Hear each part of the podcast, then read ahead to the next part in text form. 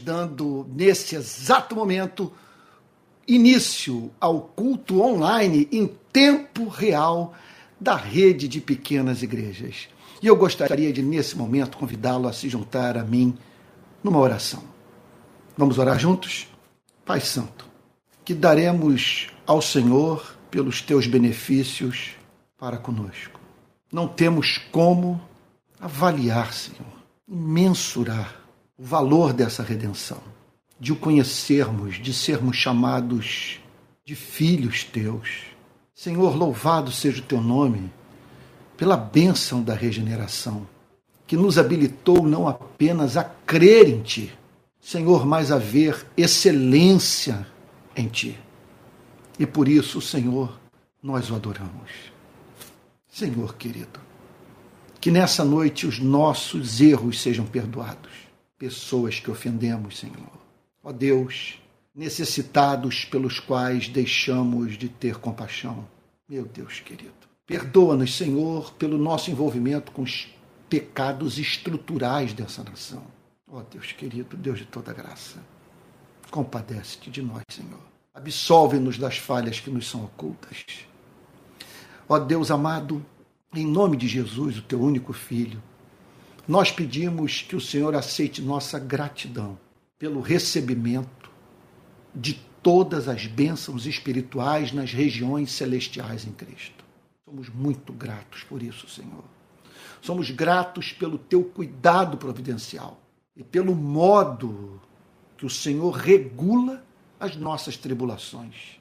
Senhor, não permitindo que elas extrapolem, que estejam acima do suprimento que tu tens reservado para as nossas vidas, que nos habilita, Senhor, a enfrentá-las sem perder o ser.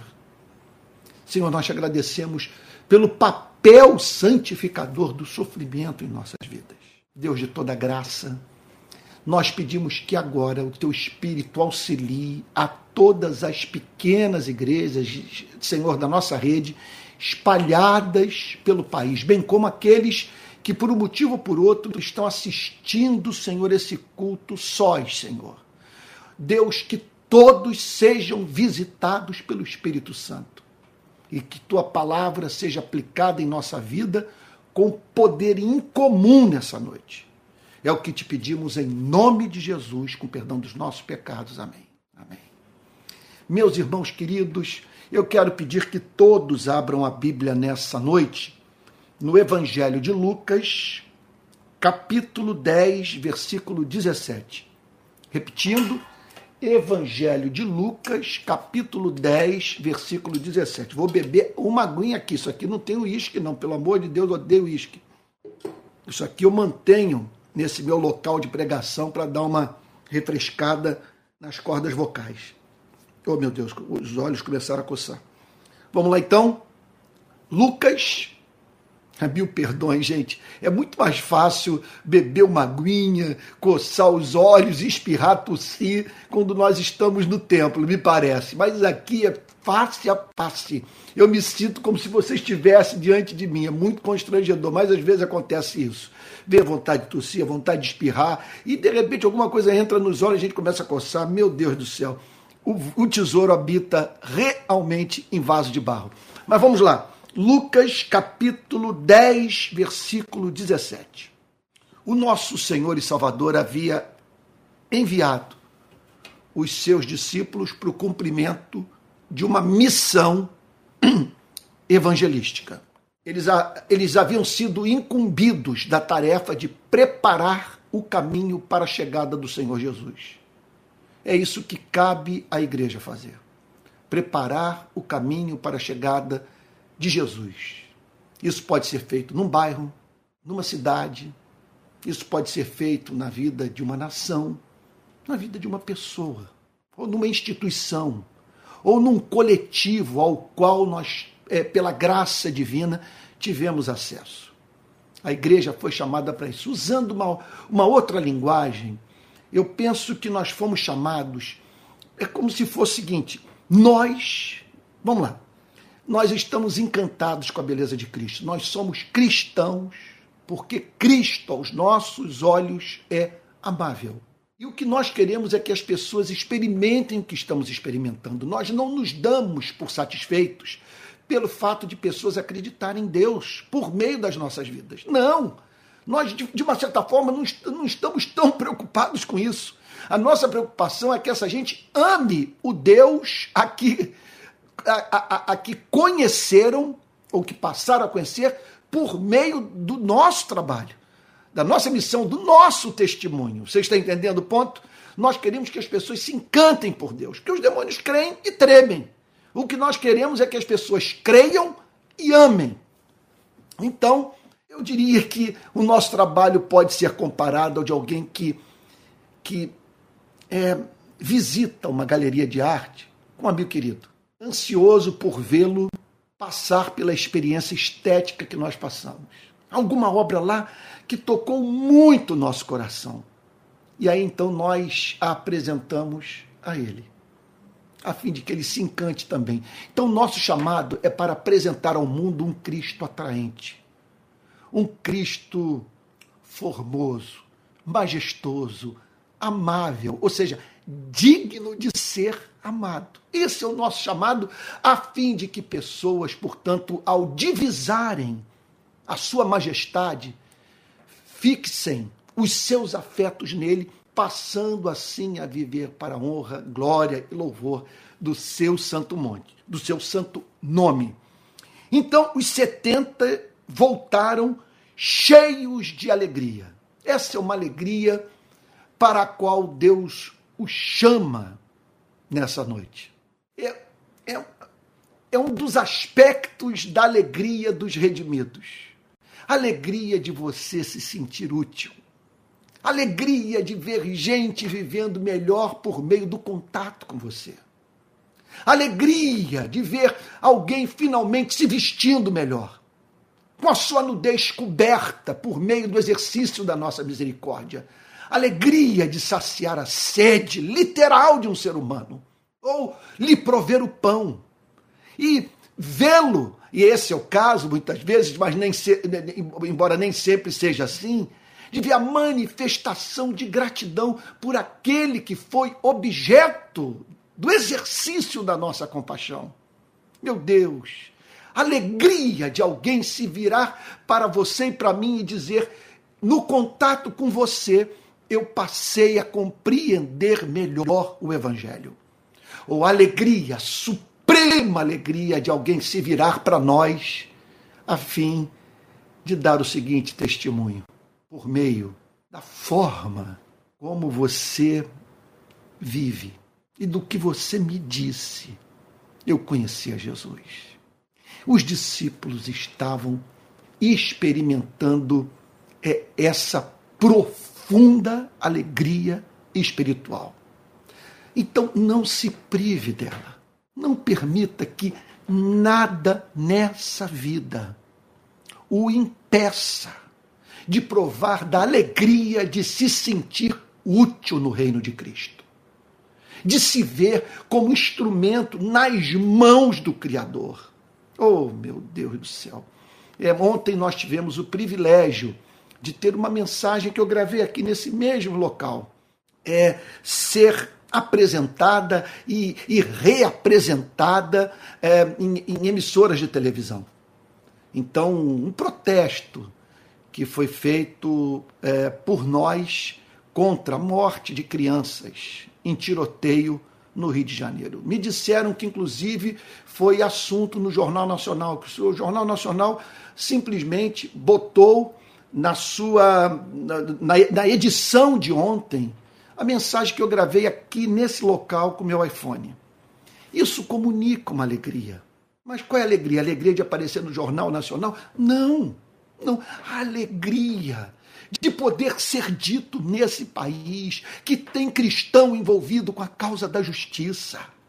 Oh, meu Deus, alegria de, de saber que as famílias da, das vítimas sabem que tem gente no nosso país que se importa com a sua dor. Alegria de pensar na possibilidade de Deus usar a nossa luta para humanizar a nossa nação. Deus o chama para provar essa alegria. Então diga para ele, Senhor, eis-me aqui. Eis-me aqui. Olha, eu, eu, eu, eu não sei, meu Deus, quanto tempo de vida me resta. Eu sei, Senhor, que a minha presença nesse planeta é, é incerta e efêmera e que a qualquer momento a minha vida pode simplesmente cessar e eu perder para sempre a oportunidade, o privilégio de, nesse mundo, nessa presente era, ser instrumento nas suas mãos. Então diga agora aí para Deus: eu ofereço minha vida ao Senhor, meu Deus. Eu entrego nas suas mãos, eu entrego meus recursos financeiros, eu entrego meu corpo, eu entrego minha mente, eu entrego minha voz, eu entrego minhas mãos, eu, me, eu, eu entrego a minha formação acadêmica, o meu preparo técnico, eu, eu entrego minha vida a Ti, para que o Senhor me use no mercado de trabalho, para que o Senhor me use na igreja, para que o Senhor me use na evangelização do mundo, para que o Senhor me use no cumprimento do glorioso chamado feito pelo Senhor Deus à sua igreja de sair pelo mundo amando as pessoas, de modo que elas sejam socorridas pela igreja de Cristo, Senhor. Ó Deus querido, nas suas necessidades. Faça essa oração. Permita-me apresentar aqui uma meta. A meta, nós estamos espalhando pequenas igrejas no país. Nós estamos apostando nisso. Não condenamos a adoração no templo. Contudo, nós queremos algo diferente. Nós queremos uma igreja que cresça, mas de maneira orgânica. Nós queremos uma comunidade de amigos, de pessoas que se amam. Nós não queremos gastar dinheiro com prédio, com tijolo. Não queremos ter que passar a vida levantando dinheiro para pagar uma, uma, uma, uma, uma para pagar pela manutenção de uma estrutura dispendiosa. Nós queremos ser uma comunidade de pessoas que se amam. Então, é nosso desejo espalhar pequenas igrejas, grupos de 10, 15, 20 pessoas, no máximo ali reunidas em torno da palavra, se amando ardentemente. Então, ofereça-se a Deus para isso, para organizar uma pequena igreja, para que a partir de você, olha só, me permita dizer, eu acredito que nós estamos pregando o Evangelho nessas noites de domingo, bem como nas manhãs, conforme foi feito hoje no culto da, no, da, da, da no nosso culto, transmitido lá do auditório no centro de Niterói. Então, você imagine a bênção de, por meio da sua vida, mais pessoas estarem ouvindo a palavra. E após a ministração das Escrituras, pessoas debaterem sobre o que foi falado, aprofundando o conhecimento da verdade. E tudo isso num ambiente de amor, de perdão, de, de, de boa vontade, de exercício de misericórdia. Meu Deus, esse é o nosso sonho. Esse é o nosso sonho. Então os discípulos estavam vivendo essa alegria. Olha lá o que, é que eles dizem para Jesus: Senhor, eles tomados de alegria, Senhor, em seu nome, os próprios demônios se submetem a nós. Eles foram para o campo missionário. Olha, essa é uma das formas, assim, por excelência de conhecermos ao Deus verdadeiro. Sabe, não basta você se colocar num lugar como esse, cercado de livros, e sair lendo obras de autores famosos. Nós conhecemos a esse Deus e, e a ponto de o adorarmos em espírito e verdade quando vamos para o campo, quando nos dispomos a cumprir a missão da igreja do mundo. E ali, portanto, na, no afã de levar pessoas a Cristo, de socorrê-las nas suas necessidades, nós nos deparamos com a fidelidade de Deus com a parceria de Deus. Oh, meu Deus, com a, com a manifestação mais bela da graça de Deus. Olha, eu posso dizer que quando eu comecei em 2007 o Rio de Paz, a ideia de, de dar início às manifestações me ocorreu no final de 2006, mas as primeiras manifestações foram em 2007. Ah, então, quando eu saí para aquela madrugada, deixa eu ver se eu encontro aqui a passagem que eu estou procurando. Quando eu saí naquela madrugada, é, de sexta para sábado, para organizar aquele ato público das cruzes em Copacabana, eu recebi uma promessa da parte de Deus. Essa aqui. É impressionante que em todas as manifestações, olha, entenda uma coisa: organizar uma manifestação significa você tocar num tema espinhoso, você interferir nos interesses de pessoas poderosas, você expor a sua vida ao risco de morte. Significa você sair em busca de informação de modo a ser preciso naquilo que tem a dizer. Significa sua voz ser amplificada e reproduzida do país e no mundo por meio dos, do, do, da imprensa, dos meios de comunicação, das agências internacionais de notícia.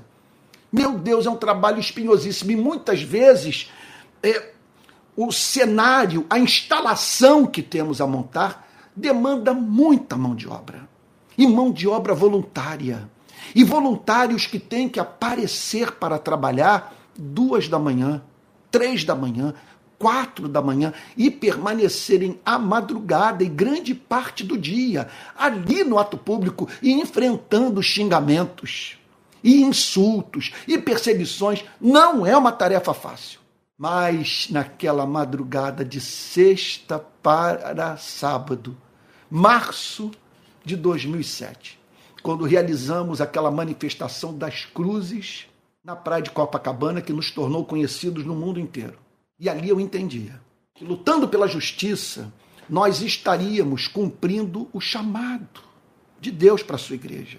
Porque nós fomos chamados por Deus para, por meio das boas obras, glorificarmos o nosso Deus e ajudarmos as pessoas a viverem com mais dignidade, socorrendo-as na sua dor. Mas eu sabia que seria criada uma plataforma que me permitiria, a partir daquelas ações, falar de Cristo para um número muito maior de pessoas que até então eu havia alcançado. E então, naquela madrugada, cheio de incertezas, nós precisávamos de voluntários. Eram 700 cruzes para fincarmos nas areias de Copacabana. Meu Deus, eu com o mínimo de conhecimento sobre segurança pública e o funcionamento das instituições do, do, do sistema de justiça criminal brasileiro, meu pai, naquela madrugada, Deus me deu essa palavra Isaías 64, versículo 4. Porque desde a antiguidade não se ouviu, nem com os ouvidos se percebeu, nem com os olhos se viu Deus além de ti, que trabalha para aquele que nele espera. De modo que em todas as manifestações, seja em Brasília, seja em São Paulo, seja no Nordeste, ou como ocorre na maioria das vezes aqui no Rio de Janeiro, eu vou para o ato público certo, absolutamente certo, que Deus entrará com provisão e que nós teremos a cobertura dos meios de comunicação, que vamos falar para milhões de pessoas. Que o material que precisamos estará à nossa disposição em tempo oportuno e que nós teremos mão de obra na proporção suficiente, exata daquilo que nós precisamos para cumprir o nosso ato profético. Então, eu essa alegria é uma alegria maravilhosa, alegria de você não se sentir só no campo missionário. De você ver a mão de Deus agindo através da sua pobre vida. E os discípulos provaram dessa alegria. Senhor, lá estão eles retornando para Jesus. Eles haviam recebido o chamado, se ofereceram para cumpri-lo e no seu cumprimento conheceram teologia conheceram a Deus e experimentaram do poder do Altíssimo, mas de uma forma que os surpreendeu. Porque, olha o que, que eles dizem: Senhor, em seu próprio, em seu nome, em seu nome. Nós observamos que quando agíamos em seu nome, não é que eles mencionassem tão somente o nome de Jesus, mas quando eles, investidos da autoridade de Cristo, agiam como se Cristo estivesse agindo por meio de suas vidas, milagres aconteciam. Então, o, o que eles estão dizendo é o seguinte: em seu nome, ao mencionarmos o seu nome, ao nos apresentarmos como representantes seus, como quem estava a falar no seu lugar, na sua autoridade. Nós observamos isso, que em seu nome, meu Deus, isso aqui dinheiro não paga. Você está entendendo o ponto?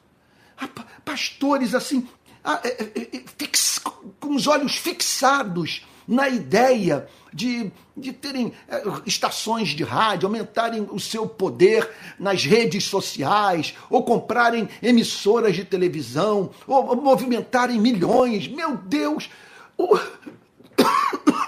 O, grande diferencial da igreja é consiste em poder agir em nome de Jesus. Essa é a nossa riqueza.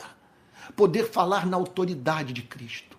E ao falarem na autoridade de Cristo, eles perceberam o seguinte: quando nós mencionávamos o seu nome, os próprios demônios se submetiam a nós. Eles perceberam um conflito espiritual.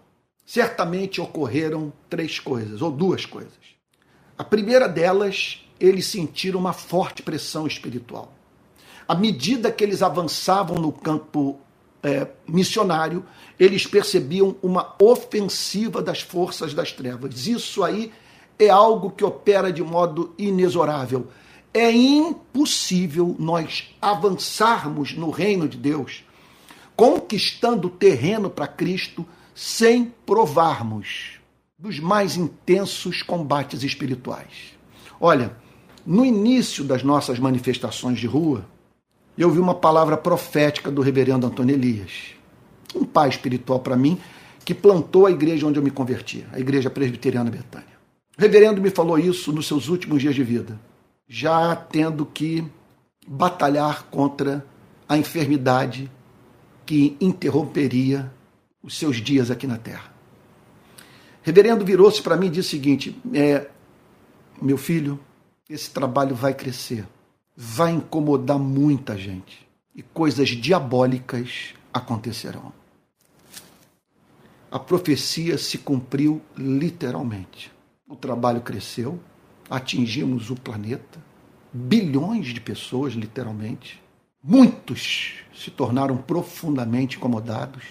Presidente da República, governadores, prefeitos, membros de todas as polícias, do Ministério Público, bandidos. Muita gente ficou incomodada. E o diabólico aconteceu.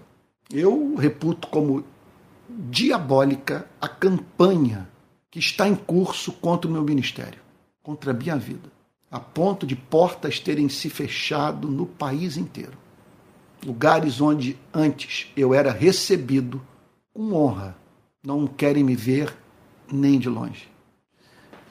A grande lição que esses 40 anos de ministério me ensinaram e que extraímos com muita clareza das Sagradas Escrituras é que não há avanço no reino de Cristo que não tenha que enfrentar a resistência de seres invisíveis, poderosos, malignos, cruéis.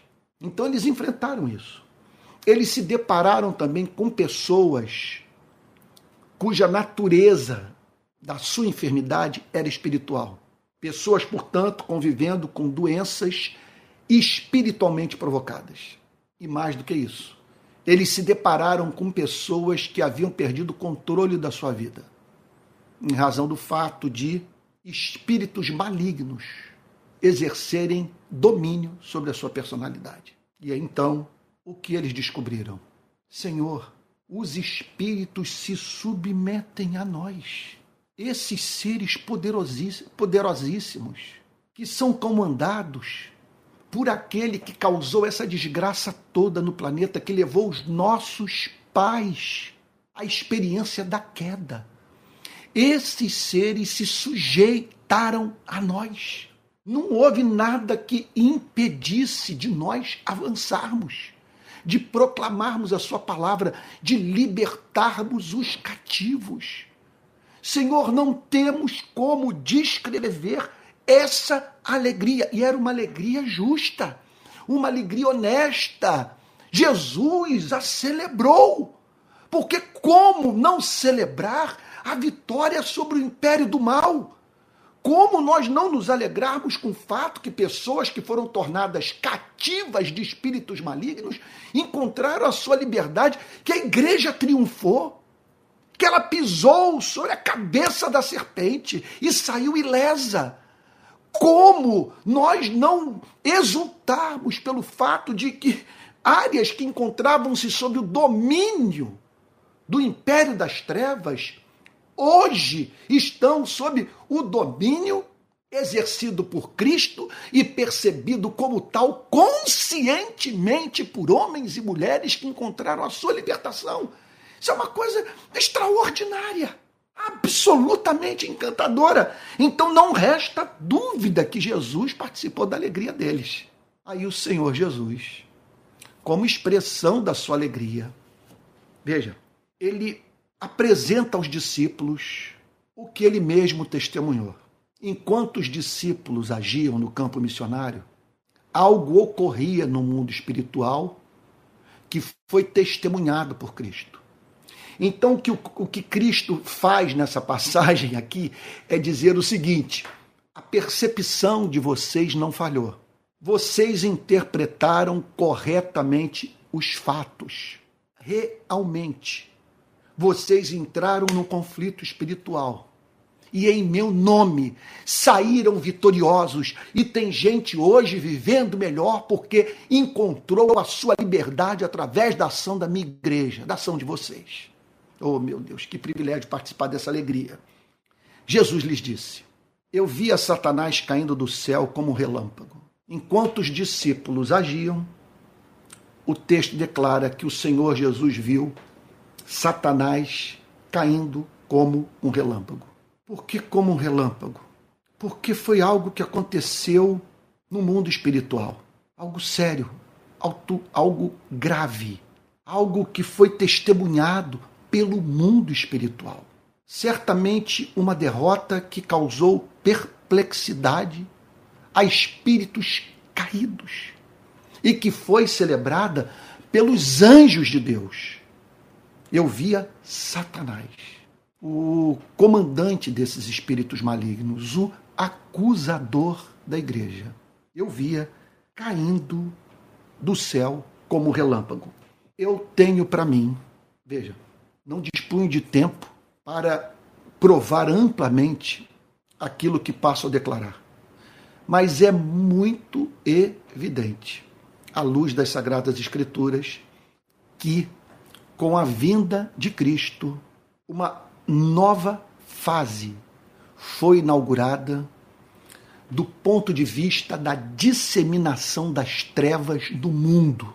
Veja só, o que eu estou querendo dizer é que com a vinda de Cristo, nações inteiras que se encontravam sobre o cativeiro do diabo, que mantinha homens e mulheres escravizados no paganismo, adorando deuses que têm olhos e não veem, têm boca e não falam, que não ouvem orações, que não agem no tempo e no espaço, que não fazem a chuva cair. Esses homens e mulheres passariam a encontrar a sua libertação. O que eu estou querendo dizer é o seguinte: que a luz da verdade seria disseminada por todo o planeta. Que algo ocorreria no mundo espiritual que resultaria na libertação desse cativeiro diabólico de um número incontável de pessoas. Então, essa visão de Cristo, eu via Satanás caindo do céu como um relâmpago, oh, aleluia, pelo que eu vou poder dizer, está intimamente relacionada ao chamado da grande comissão: ide por todo mundo, fazei discípulos de todas as nações por que o ID? Porque a missão da igreja no mundo seria tornada exequível. Os discípulos e toda a geração subsequente de cristãos sairiam pelo mundo proclamando o Evangelho de Cristo e homens e mulheres no poder do Espírito Santo se libertando do seu cativeiro espiritual e sendo assim tornados livres para servir ao Criador. Louvado e exaltado seja o seu nome. Eu via Satanás caindo do céu como um relâmpago. Caiu soberanamente. Caiu porque Deus não tem inimigo no cosmos. Deus não tem rival. Caiu porque, conforme dizia Lutero, o diabo é o diabo de Deus. Não há o que ele possa fazer a revelia da autoridade soberana do Deus Todo-Poderoso. Eu via Satanás caindo do céu como um relâmpago. E aí, Jesus, em conexão a isso, veja só, primeiro passo foi participar da alegria deles. E dizendo o seguinte: vocês estão absolutamente certos. Veja, meu Deus, isso é muito sério.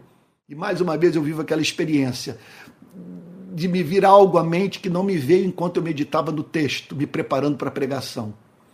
Porque uma coisa, uma coisa é igrejas serem abertas, templos serem construídos num bairro qualquer.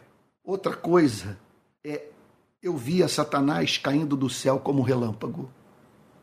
Uma coisa é você brincar de igreja, abrir, abrir centrais de autoajuda, e espalhar por uma cidade, até mesmo por uma nação, locais de entretenimento religioso ou usando uma linguagem mais dura, sinagogas de Satanás, repletas de consumidores de religião que não experimentaram até hoje uma obra autêntica de conversão com base na regeneração espiritual. Agora, outra coisa é o diabo sofrer um severo golpe numa localidade qualquer.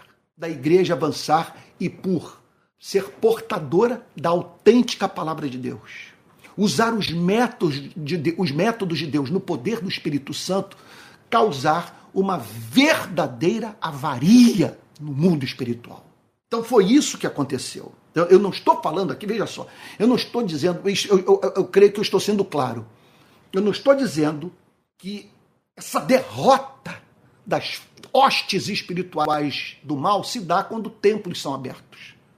O que eu estou dizendo é que essa derrota ocorre quando o evangelho é pregado, quando pessoas são chamadas ao arrependimento e fé, e como consequência da conversão, um, a um viver em santidade para a glória de Deus, movidas pelo temor, uma vez que sem santificação ninguém verá a glória de Deus. Portanto, o que Jesus fez? Jesus disse: vocês, veja, vocês realmente causaram uma avaria no mundo espiritual. O inimigo foi derrotado no cumprimento da missão de vocês e uma era foi inaugurada. A minha igreja poderá agora percorrer o mundo inteiro, pregando a minha palavra e levando pela primeira vez as nações à luz do Evangelho. Nada os deterá. E aí então, Jesus apresenta a sua promessa. Olha que promessa. Eis que eu dei a vocês autoridade para pisarem cobras e escorpiões e sobre todo o poder do inimigo. Ah, meu Deus, eu fico olhando para o relógio pensando, meu Deus, eu não quero falar mais de uma hora, porque é muita riqueza. Olha que promessa. Veja só, Jesus interpreta as coisas, confirma a experiência dos discípulos, declara que de fato eles, a alegria deles tinha uma razão de ser. Houve uma derrota no mundo espiritual. A igreja avançou e o caminho para a chegada de Cristo foi aberto na vida de, número, de um número incontável de pessoas. E aí Jesus declara: olha, não apenas ele perdeu a sua autoridade, a autoridade que tinha sobre esse planeta, como também eu levantei um povo. Ah, meu Deus, que no poder do meu espírito haverá de marchar por toda a terra, enfrentando o império do mal, sem que nada possa deter o avanço da minha igreja. Ele declara: Eis que eu dei a vocês autoridade. Eu lhes dei algo que vocês não tinham. Essa é uma questão central. Então, muita gente se preocupando como ganhar seguidores nas redes sociais, como falar bem, como se, sabe, como ter um discurso atraente e tal. E aqui Jesus está falando sobre autoridade. Sabe? Ele não está falando sobre você chegar e as pessoas ficarem impressionadas com seu Rolex de ouro, com os telões da sua igreja, com a quantidade de gente participando da coreografia litúrgica. Ele está falando de um ser humano, de uma mulher, de um homem revestidos de autoridade. São pessoas que, quando chegam, abalam o inferno. Você está lembrado da famosa frase de Robert Murray McShane? Um homem santo é uma, é uma, é uma arma temível nas mãos de Deus. Então, eu lhes dei autoridade. Olha aqui a base bíblica para nós não nos permitirmos jamais ser tomados de medo na batalha espiritual, de você ter receio de sofrer algum revés do império das trevas. É claro que você vai andar com a sua armadura, que você vai até para a cama com ela. Que você não vai tirar armadura, nenhuma peça da sua armadura por um minuto sequer. Você tem consciência que está no campo de batalha, mas você faz tudo isso de modo desassombrado. Você recebeu uma autoridade. Há algo que você pode declarar, que você pode fazer em nome de Cristo. Não, você recebeu um poder. Algo que nós não tínhamos e que passamos a ter. Eis que eu dei a vocês autoridade, autoridade para pisar em cobras e escorpiões. Tá, significa o seguinte: eu lhes dei autoridade para pisarem na cabeça de cobras e escorpiões. Porque os espíritos malignos são comparados a cobras e escorpiões porque são perversos, porque são malignos, porque matam, porque envenenam a vida das pessoas, porque inviabilizam a existência de seres humanos. São seres com os quais não se pode brincar. Por isso que essa gente que entra sem preparo no ministério pifa no trabalho da igreja local. Não estou falando de pregadores que se sentiram cansados, que precisaram sair por um período de refrigério, de descanso espiritual. O que eu estou querendo dizer é o seguinte: ninguém se envolve com o mundo espiritual impunemente.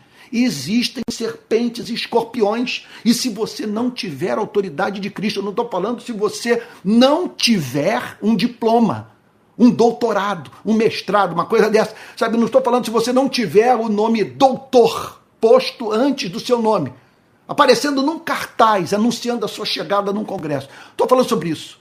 O que eu estou dizendo é que se você não tiver essa autoridade para pisar serpentes e escorpiões, você vai realmente sofrer um revés. Você está lidando com um mundo que envenena e mata. E o que ele está dizendo, contudo, que sua verdadeira igreja tem autoridade para pisar cobras e escorpiões e sobre todo o poder do inimigo, poder de toda natureza. Poder de agir no mundo animal, que eles agem, poder de atuar na natureza, poder de nos tentar, de nos é, é, é, levar a desistir de tudo. O que ele está dizendo é que nós temos autoridade sobre todo o poder do inimigo. Poder que impede as pessoas de crer em Cristo. Poder que faz com que pessoas permaneçam de cama cometidas por doenças que cuja origem, por ser espiritual, foge à compreensão daqueles que, que receberam preparo acadêmico na, no, no campo da medicina. Ele está falando aqui, portanto, de uma autoridade que foi dada para a igreja prisar sobre serpentes e escorpiões e todo o poder do inimigo. O que ele está falando, portanto, é para que esse avanço seja desassombrado que Deus não nos tem dado espírito de covardia, mas de poder, de amor e de moderação. O que ele está dizendo é que, em razão da autoridade que recebemos, da promessa feita por Cristo, nós devemos avançar de modo desassombrado cantando juntamente com Martim Lutero, castelo forte ao nosso Deus, espada e bom escudo, com seu poder defende os seus em todo, em todo transe agudo, ou nos juntarmos aos irmãos pentecostais e cantarmos, ninguém detém, é obra santa. Aqui está a promessa. Não tem essa história de você ficar correndo para a casa do pastor e pedindo para o pastor orar por alguém a quem você julga que se encontra sob opressão maligna. A autoridade foi dada para você. Não é para uma elite espiritual. Eu lhes dei autoridade para vocês pisarem em serpentes, pesarem em escorpiões e sobre todo o poder do inimigo. É um inimigo. Jesus de, de declara, é algo que faz oposição à vida da igreja e a batalha é real. É, é, meu Deus do céu, é coisa de, de muitas vezes o surpreender. É aquilo mesmo para o qual você olha e você diz: Isso aqui é, é diabólico. Diabólico. Diabólico, por exemplo, de Deus, de, de, de, do diabo usar irmãos da igreja contra os porta-vozes do evangelho. Martin Lloyd Jones declara: os maiores inimigos sempre foram os de dentro. A perseguição mais feroz sempre partiu de dentro das próprias instituições religiosas chamadas de cristãs. E aí você olha para a coisa e diz, mas ele sentava comigo à mesa. Como pôde fazer isso comigo? Aí você olha para a coisa e você diz, isso é o diabólico. É o diabólico, mas ele está dizendo que ele nos deu autoridade sobre todo o poder do inimigo e nada absolutamente lhes causará dano. O que ele está dizendo é o seguinte: não, ah, olha só, vocês vão ser tentados, vocês vão enfrentar forte oposição espiritual, vocês vão começar um projeto, e na hora de dar início a ele, após todas as etapas serem cumpridas, algo surpreendente vai acontecer que os impedirá de dar início à obra que tensionavam realizar. Vocês vão enfrentar o literalmente diabólico. Pessoas se levantarão, vocês verão gente ansiando pela sua morte, atentando contra o seu nome, contra a sua dignidade, procurando manchar a sua reputação. Já que o diabo não conseguiu levá-lo à transgressão moral crassa, ele fará com que você se torne objeto de insulto, de mentira, a fim de pessoas passarem a acreditarem na inverdade e você não ter mais espaço algum na sua relação com esses que passaram a vê-lo a partir das mentiras que foram ditas a seu respeito. Mas o que ele tem a dizer, tudo isso pode acontecer. Tudo isso. O que não vai acontecer jamais é uma ação desse mundo espiritual lhe causar dano. Que dano é esse? É alguma coisa que ocorre a revelia da vontade soberana de Deus. Alguma coisa que não está sob controle de Deus. Alguma coisa que lhe roube o ser, que o impeça de herdar o reino dos céus. olha só, o que ele está dizendo aqui nada absolutamente lhes causará dano, tem íntima relação com isso aqui. Que diremos então à vista destas coisas? Se Deus é por nós, quem será contra nós? Aquele que não poupou seu próprio filho, mas por todos nós o entregou, será que não nos dará graciosamente com ele todas as coisas? Quem tentará acusação contra os eleitos de Deus? É Deus quem os justifica. Quem os condenará? É Cristo Jesus quem morreu, ou melhor, quem ressuscitou, o qual está à direita de Deus e também intercede por nós. Quem nos separará do amor de Cristo? Será a tribulação, ou a angústia, ou a perseguição, ou a fome, ou a nudez, ou o perigo, ou a espada? Como está escrito, isso realmente é um fato. Por amor de ti. Somos entregues à morte continuamente, fomos considerados como ovelhas para o matadouro. Isso é um fato. Contudo, em todas estas coisas, porém, somos mais que vencedores. Você está entendendo que nada nos causará dano? Por que nada nos causará dano? Porque em todas estas coisas, porém, somos mais que vencedores por meio daquele que nos amou. Porque eu estou bem certo de que nem a morte, nem a vida, nem os anjos, nem os principados, nem as, nem as coisas do presente, nem do porvir, nem os poderes, nem a altura, nem a profundidade, nem qualquer outra criatura poderá nos separar do amor de Deus que está em Cristo Jesus nosso Senhor. Então os discípulos simplesmente ouviram a seguinte declaração: Vocês saíram vitoriosos nessa batalha e sairão vitoriosos em todas as batalhas que haverão de enfrentar. Nada lhes causará dano. E esses espíritos não terão acesso ao coração regenerado de vocês a ponto de os afastar definitivamente de mim. Nada, por mais aguda que seja a batalha, arrebatará a minha igreja das minhas mãos.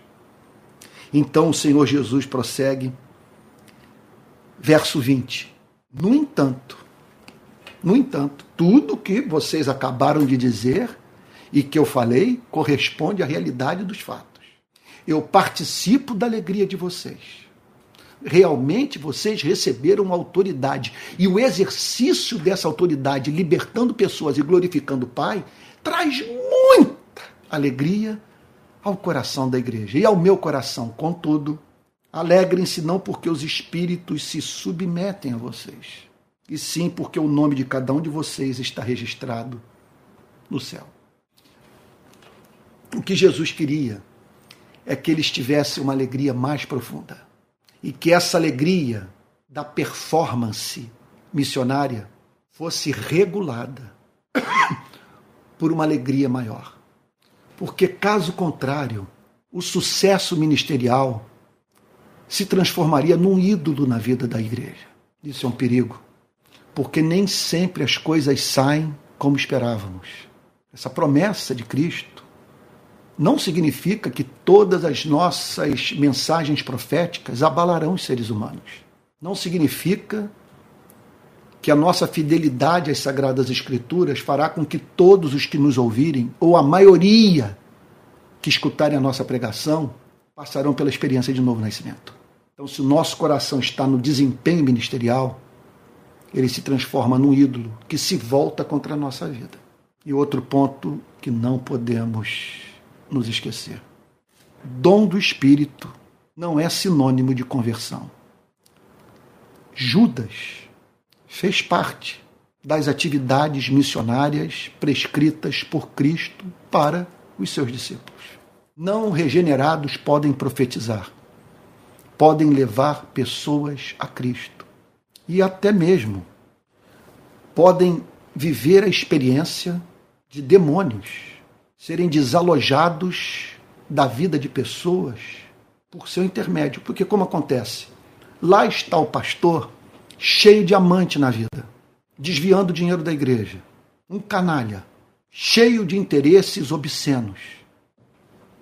Um, um homem que inferniza a vida da sua mulher, que jamais foi referência para os seus filhos. Seus filhos não conseguem parar para ouvi-los. Ou, quando os ouvem, ficam chocados com o descompasso entre a pregação e a forma como esse pregador pai vive. Mas o que acontece você pregou, o canalha pregou o evangelho.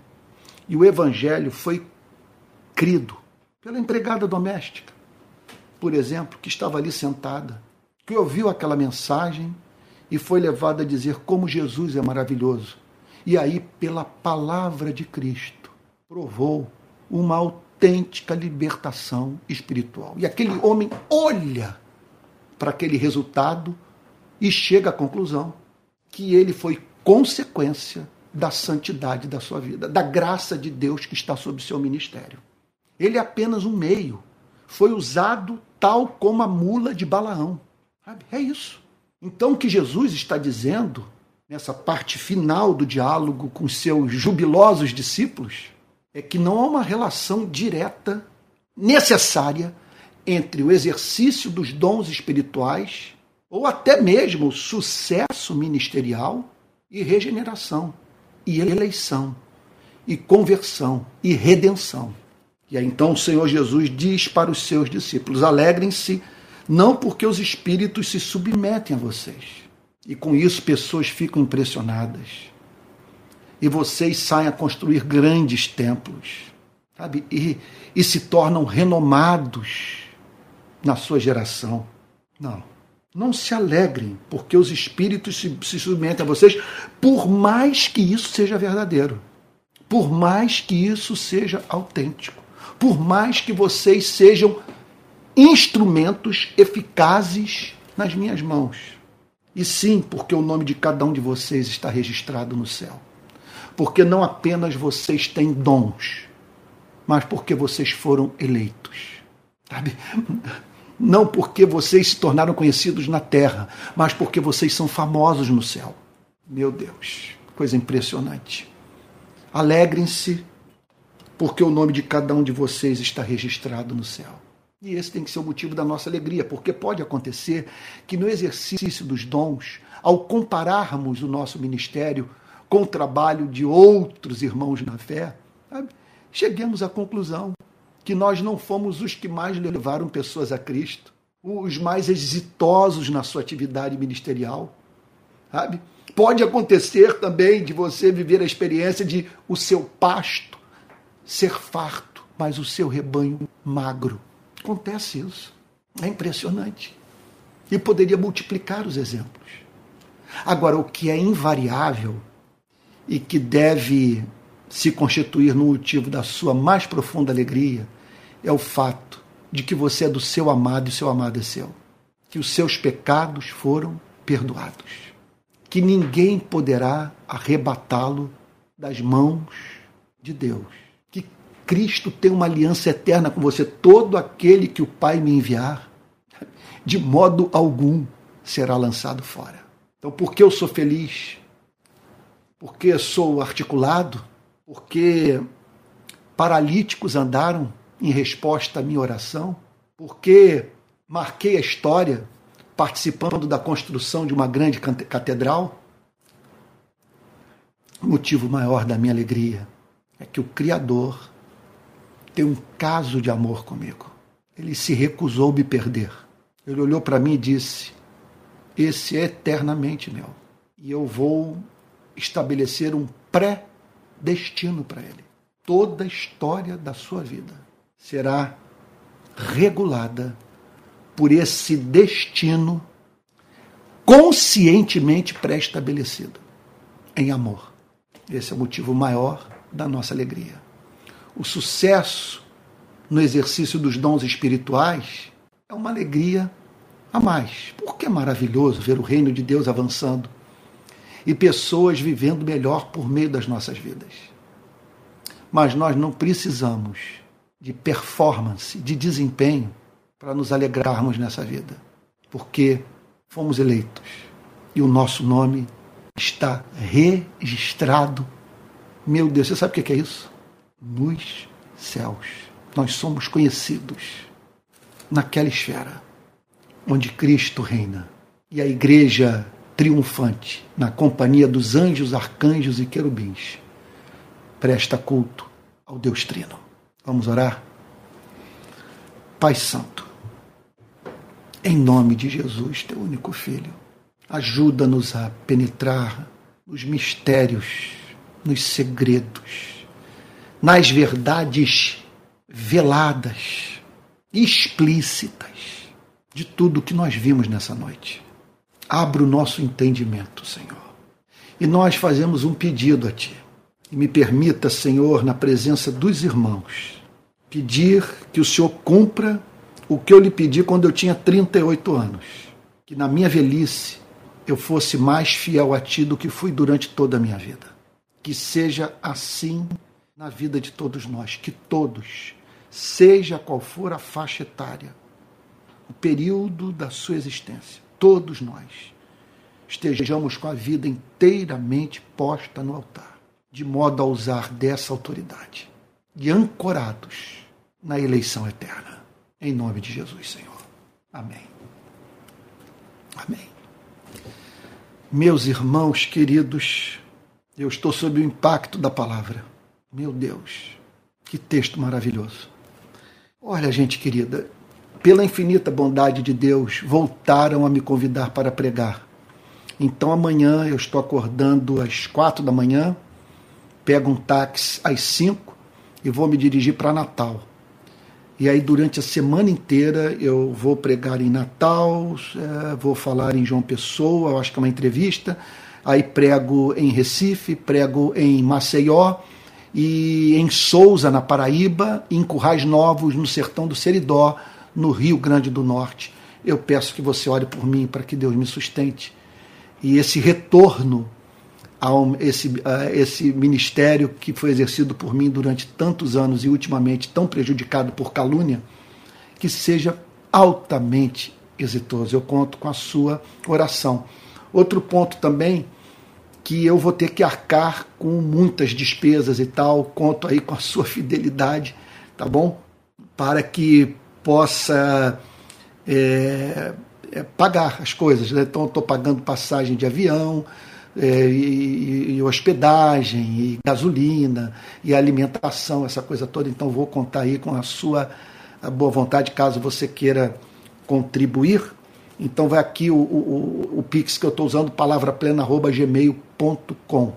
Tá bom? Que, porque seria uma oferta para esse tipo de trabalho. Eu não quero mexer com o custo fixo da rede de pequenas igrejas que já está já está sobrecarregada. Aliás, não tire nada da sua ajuda à rede de pequenas igrejas, senão vai faltar. Não tire dessa contribuição que você já separou para ajudar as nossas igrejas, porque nós estamos crescendo, contratando pessoas e vamos precisar de recursos para dar estrutura para a rede de pequenas igrejas.